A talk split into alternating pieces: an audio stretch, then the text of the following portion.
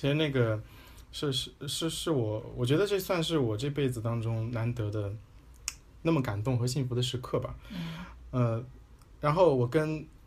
呃我跟牧民去打水，他邀我一块去打水，然后我就坐在他的三轮车后面，嗯然后骑个三轮车，然后就去打水了。但他的井离他家的距离差不多就七八公里。然后，然后我们开 开那个电动摩托车开了十几分钟，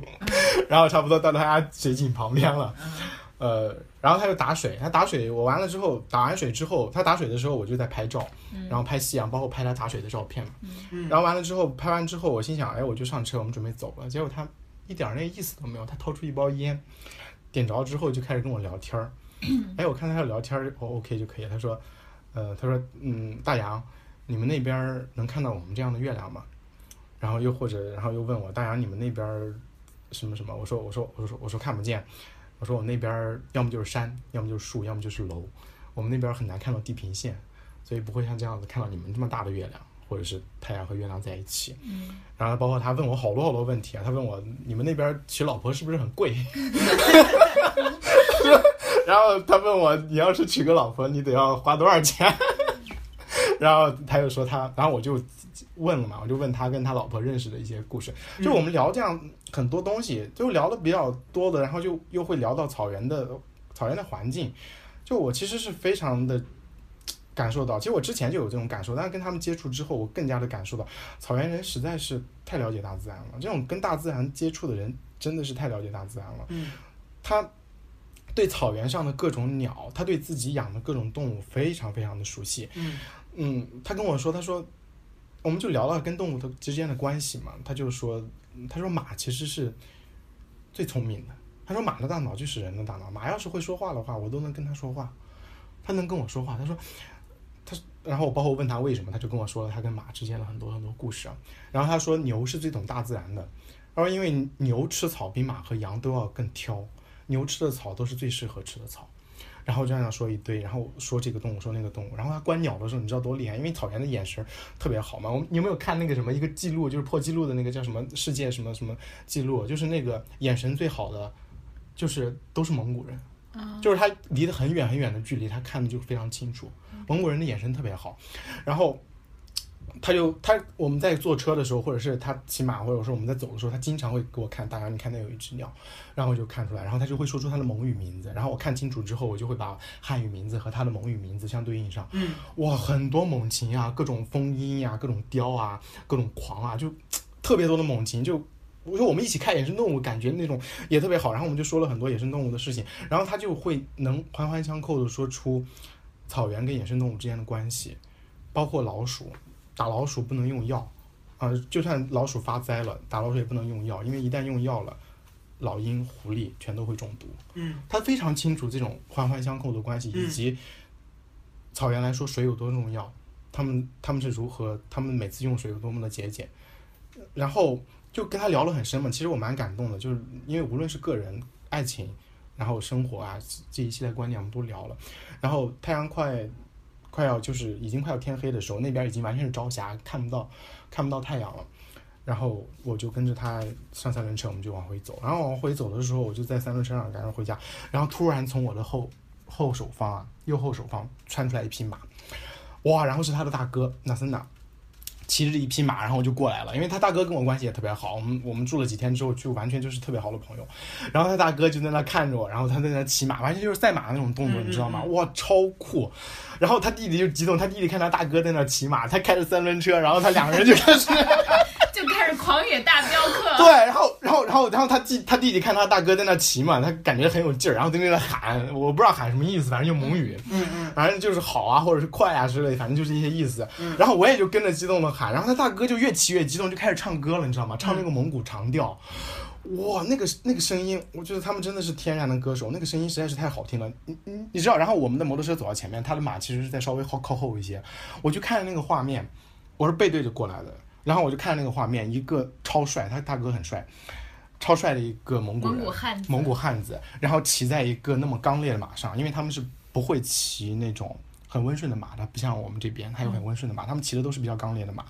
然后，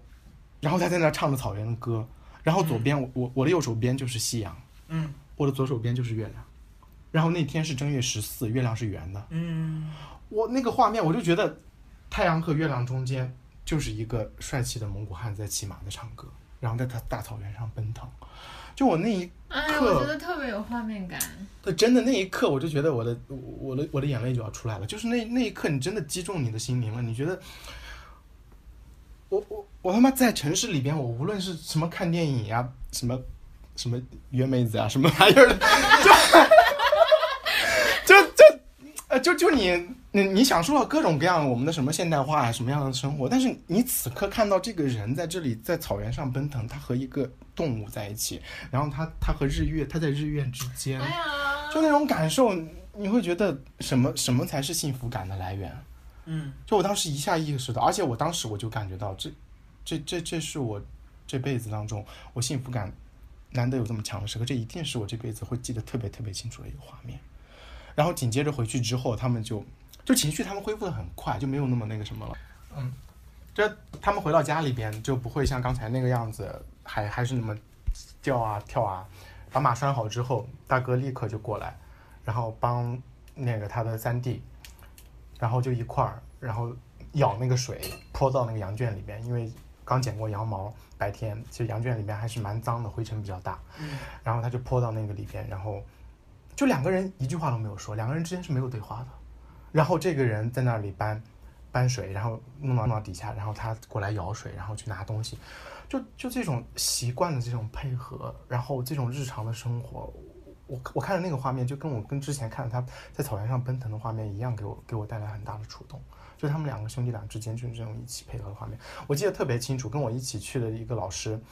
然后他他经常跟我讲，他说他最开心的是拍什么样的画面？我说什么？他说他每次拍怎么拍都拍不够，就是他们兄弟三个人一起在干活的画面。嗯他觉得实在是太温暖了，而且而且，你觉得他又是一种刚猛的汉子，然后他们又在一起劳动协作，一起来做事情。就他说他不知道拍过多少幅了，但是每一次见到他还是要按快门，他他他按不够，就这样的一种画面。我那天看到他们兄弟两个人在合作的时候，我我也是一样这种感觉。嗯，嗯，好美啊！对，然然后就是我我因为是一直出在农村嘛，然后现在也老回我奶那个那个村子里面，然后虽然也不是那个像蒙古那么荒野的地方，嗯。毕竟在北京的一个郊区，但是就是我印象中小的时候会村子里面还有很多的地，比如说这一片是菜地，那一片是果园，然后菜地大家都会因为就每每一每一片就是都都分割好了，是这一块是你的，那一块是我的，然后会有一个共同的一个灌溉系统，会去灌溉这片菜地，然后或然后每个家都有自己的果园啊或者其他的一些地去去去管理。后来等到我到差不多初中的时候吧，政府开始开发这个这个村子，因为那个是旁边有一个名胜古迹名十三陵，所以他说要把这个村子开发，然后说每个每个家庭开始培训你们去经营农家院儿，你们可以去招待客人，所以就大家就开始不断的大量的家庭开始不断就是忽略自己家那块地了，也不快种地了，然后也不不不管自己家的园子了，然后那两块特别大的菜地变成两片特别大的停车场，每到周末的时候就停满了各种各样，就是从城市里面来来村子里面去玩玩的那些人开来的车，然后我我还记得当时就是，呃，每到农耕时期，就是大家会全村的人都会在自己的那个菜地里面，然后去去去耕作的那个画面。结果后来等到大家都开农家院以后，因为利益的纠纷，比如说开始在停车场上大家互相抢客人，然后还有比如说因为几家几个兄弟为了争夺自己家这个房子，然后开成农家院就开始出现各种兄弟戏强这样的这样的情 drama 的情景，然后觉得特别的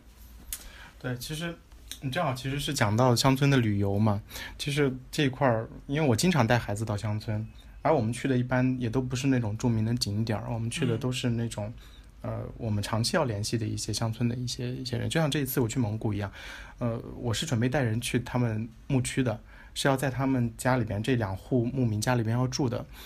嗯，所以我跟他们的接触也是非常深度的接触。那其实说到这种旅游的开发，就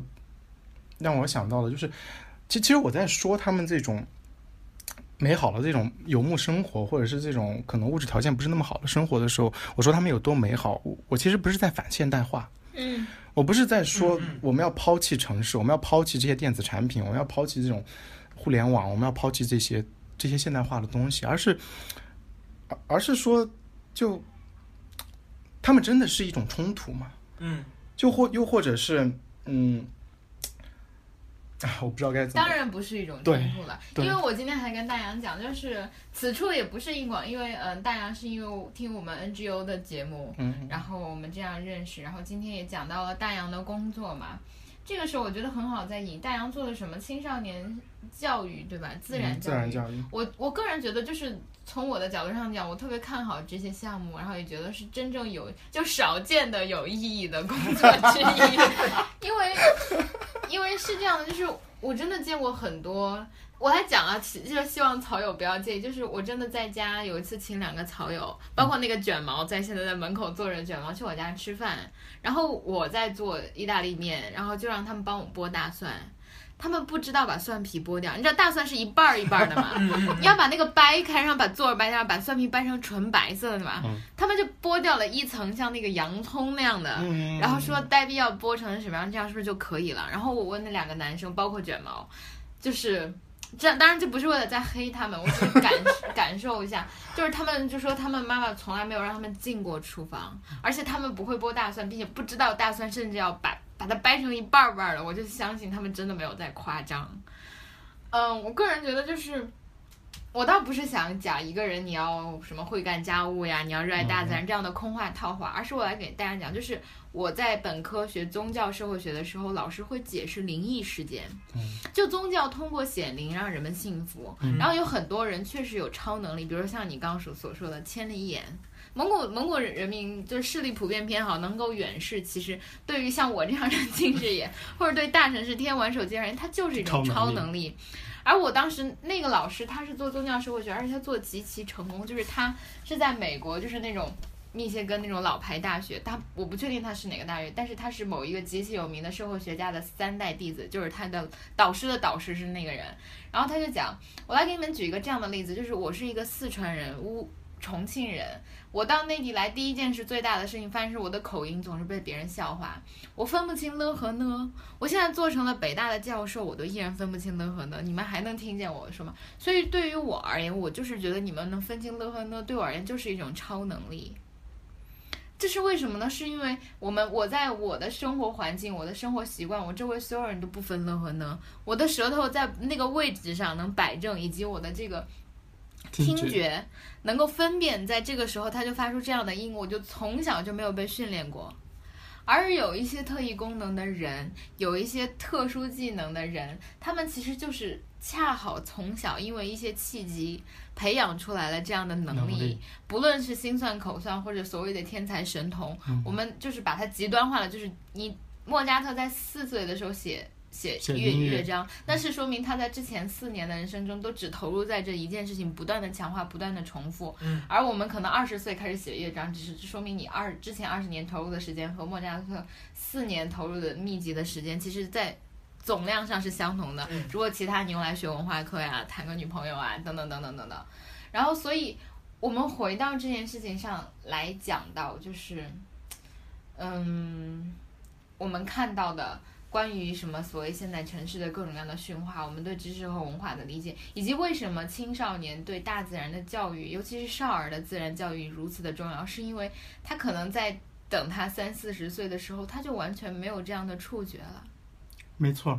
他他到他到时候就真的变成了一个十足冷漠，并且完全无法被再塑的人。我们看一下川普就是这样的人。他不知道什么叫做全球变暖，他的不知道蓝天应该是什么样对子对。，而且你当你拿出数据、拿出事实放在他面前的时候，他也选择性忽视。就像我的老师，他分不清了和呢，他也相信，就是他理智上知道，OK，这是了和呢和呢是不，同的。但是他永远都无法做到，这是大脑的一种残缺。哇，你说，我们在自然教育里面有一个业内的词语叫做自然缺失症。嗯哼，嗯哼啊。对我个人其实觉得，不论是审美，不论是哪怕是人性的善意，其实很多时候都会在你很重要的一些时刻，通过物，我现在其实大家别看我是一个我我的高中是文科生，然后我的大学是社科生，但是我现在随着人生的越来越多的，我会我会非常的偏就是所谓的死理性派，当然也是带引号的，我永远不可能做到死理性派。但我想，我想跟大家讲，就是一切都是首先就是一直是物质是意志的体现，我不觉得它是二元划分的。嗯但是我觉得你一定可以在很虚幻的事情上找到了很扎实的原因和根基，不一定是原因，但绝对是根基。就是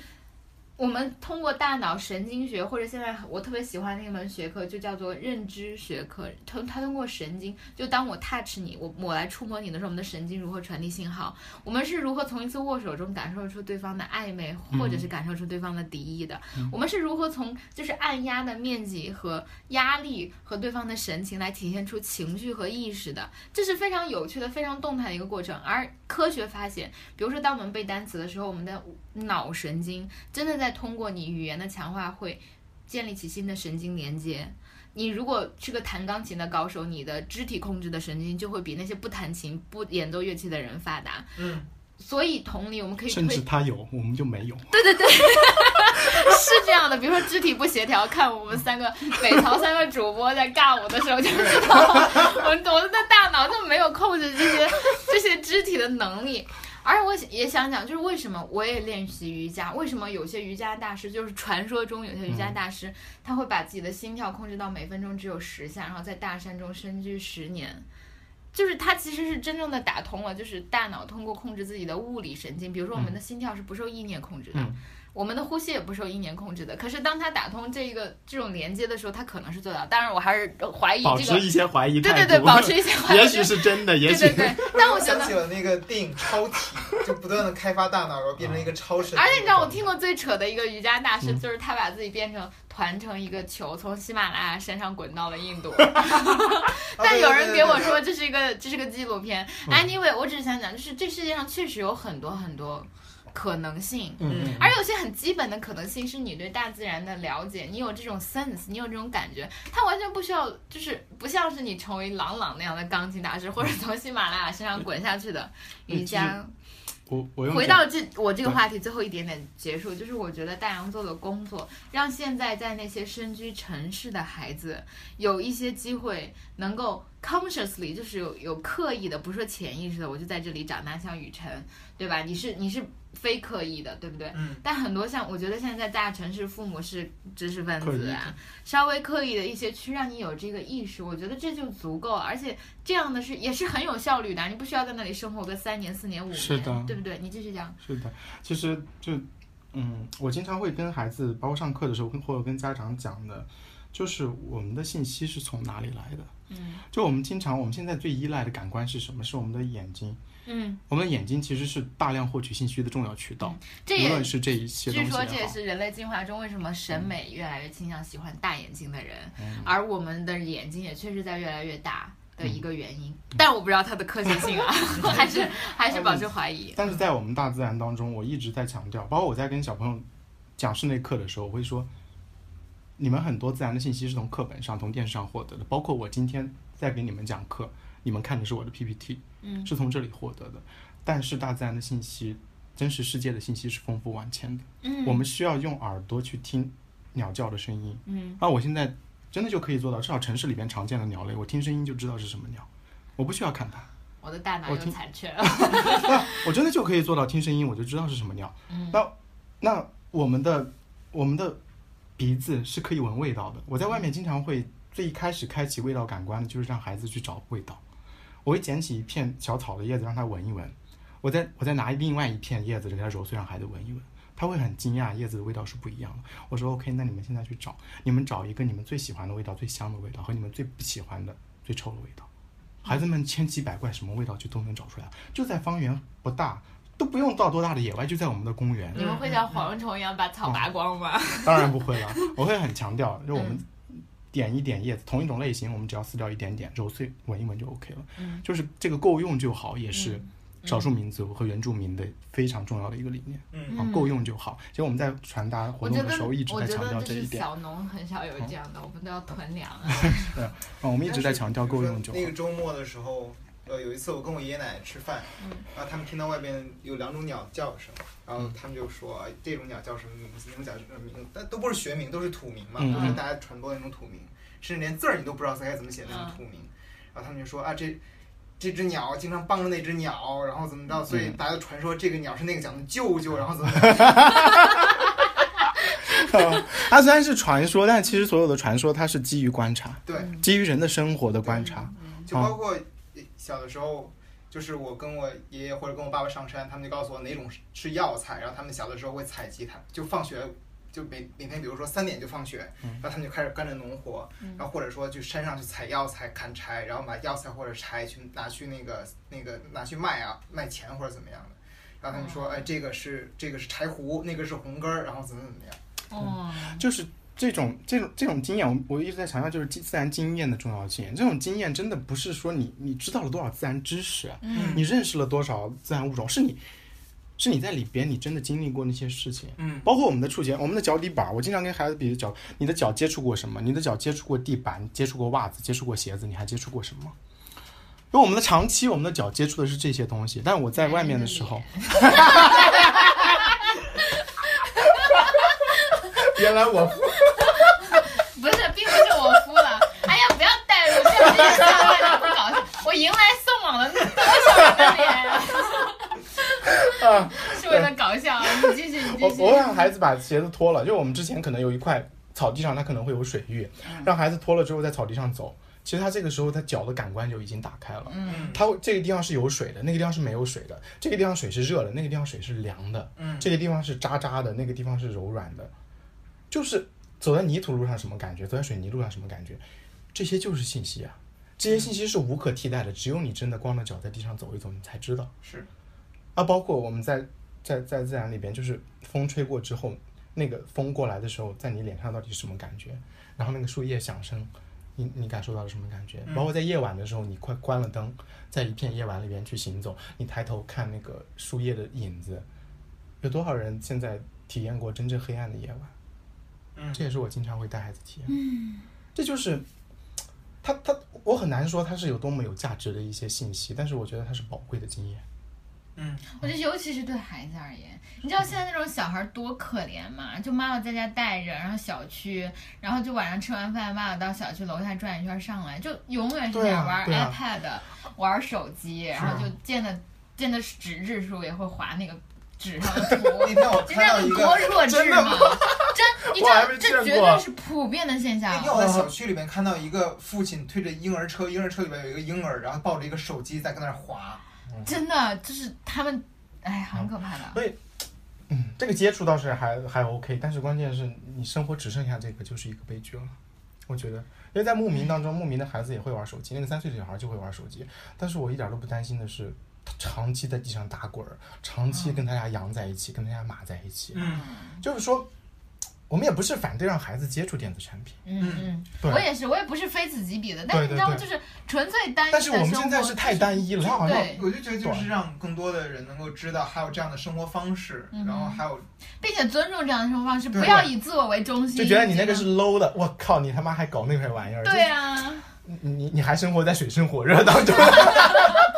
是的，连个厕所都买不起，看人家他们真的没有厕所啊。是啊露，天的，就是为了、因为为了有客人来他们家做客，这两家他会做在露天做一个厕所，但是也是不封顶的。嗯嗯就你你，尤其是男生在那小便儿，你能看到他半截身，就是他们真的就是露天的，大家都已经很很很很习惯了。哎，真好。来，快来讲讲你在合肥的项目。如果有大家如果有在合肥的听众啊，或者想要哦，对了，我还要讲一个最重要的信息，就是大洋还是一名单身人士。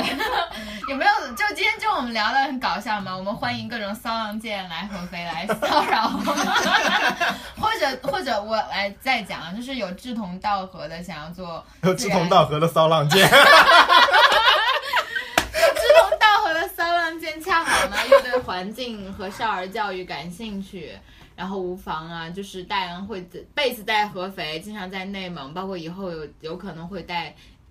带小朋友们去四川或者一些藏区。很多地对，总之我们之前也铺过大洋的文章，很多人想问你要微信，但当时还就是你你懂得，我们北朝常年经营不善，所以这这次又是一个机会，然后大让大家重新结识。嗯，快来讲讲你在合肥项目，然后成为这个节目的结尾吧。好，嗯呃，我在合肥现在做了一家工作室，嗯、叫文体鸟自然教育工作室。呃，我现在主要的就是做一些自然课程。我们的课程其实会分成几个部分，一个是室内课程，比如说一些面对成人的读书会，然后我进到学校里边给小朋友上自然课。那还有就是合肥周边的，我们以半天或者一天为这个时间段，做一些在这些公园啊，或者是城市的一些自然环境稍微好一点的地方，做一些亲子的课程，包括有像观鸟啊、夜间观察昆虫啊、青蛙呀，还有植物的系列的一些课程啊、这些我们都会去做。那在小长假、一些清明呀、五一啊、端午啊，我们都会开一些可能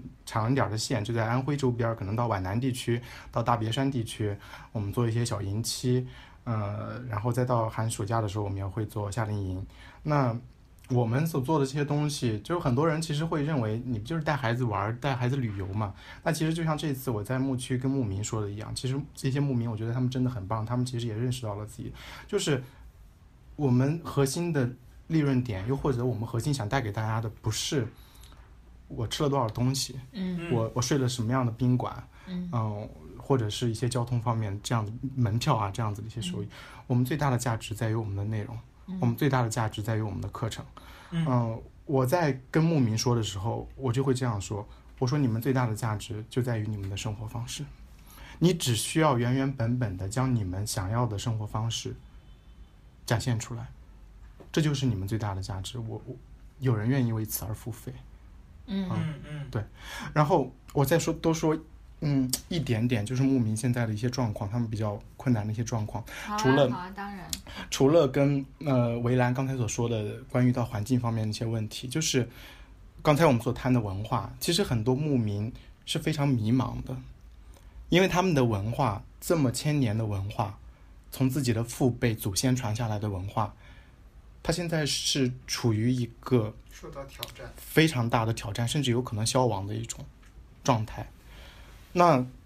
此时的游牧民族的年轻人，他们应该怎么办？他们是应该延续父母的家里的这种生活方式，找到更好的一些转机，还是说他们就进到大城市里边去打工？对，啊，所以其实有一个，我现在因为我没有特别多的一些调查，我还没有敢多说，但是我已经知道了一个现象，是牧民跟我说的。其实，在牧民当中，年轻人的自杀率蛮高的，自杀率是蛮高的。他跟我说的原因是什么呢？可能是男的找不到老婆，又或者是贷款还不清，经济压力。但是我觉得这背后的问题是在于他们的文化不被认同，他们的文化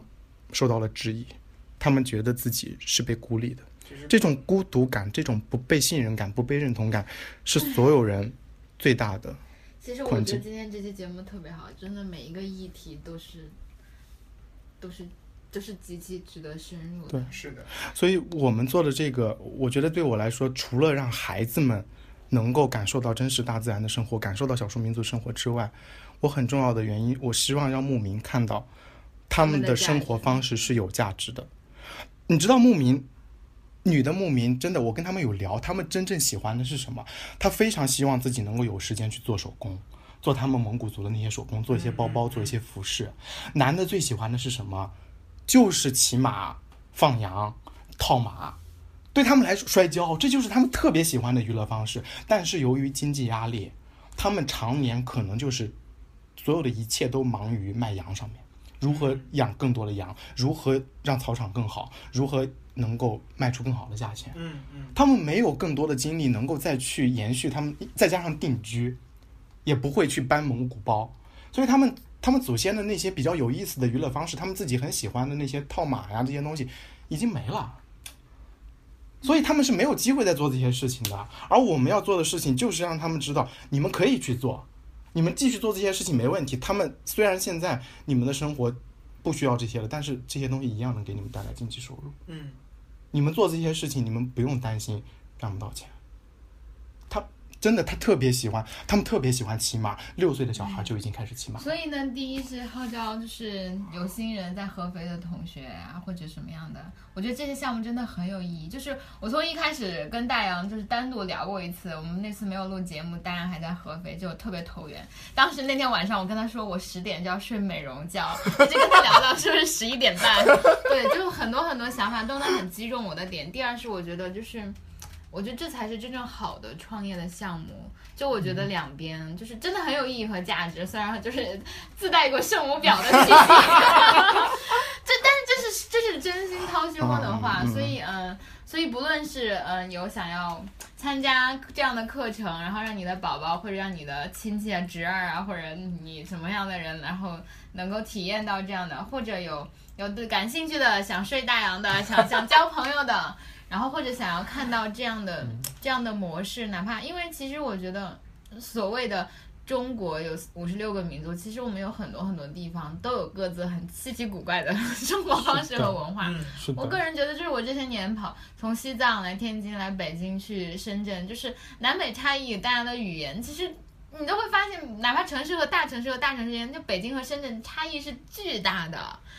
嗯，我觉得就是意识到这样的不同，然后去发掘其中非常有意义的一点是是极好的。嗯，然后嗯，我们也支持你间接的，然后让我们有北曹变得更有钱，能够请大洋吃饭。因为今天中午我还愧疚的跟他 A 了，所以我们的支付宝账号是幺七七零幺二六六二四幺。幺七七零幺二六六二四幺。对对对对对。然后大洋。你愿意就是微信号跟大家说一下，还是你的那个你的公众号吧？我们的公众号是，呃，文体鸟，就是夜来风雨声不什么夜来风雨声 花落不是春眠不觉晓，处处闻啼鸟。对，就是那个文体鸟，一个字都没有变。对，文体鸟，然后后面 nature，啊，英文 nature，文体鸟 nature，然后我自己的微信号，嗯，大洋的全拼二二四，嗯。好的，好的，欢迎大家去勾搭大洋。那本期节目就到这里，好开心，好开心。嗯，好，拜拜，拜拜。Let's take our time tonight, girl. Above us, all the stars are.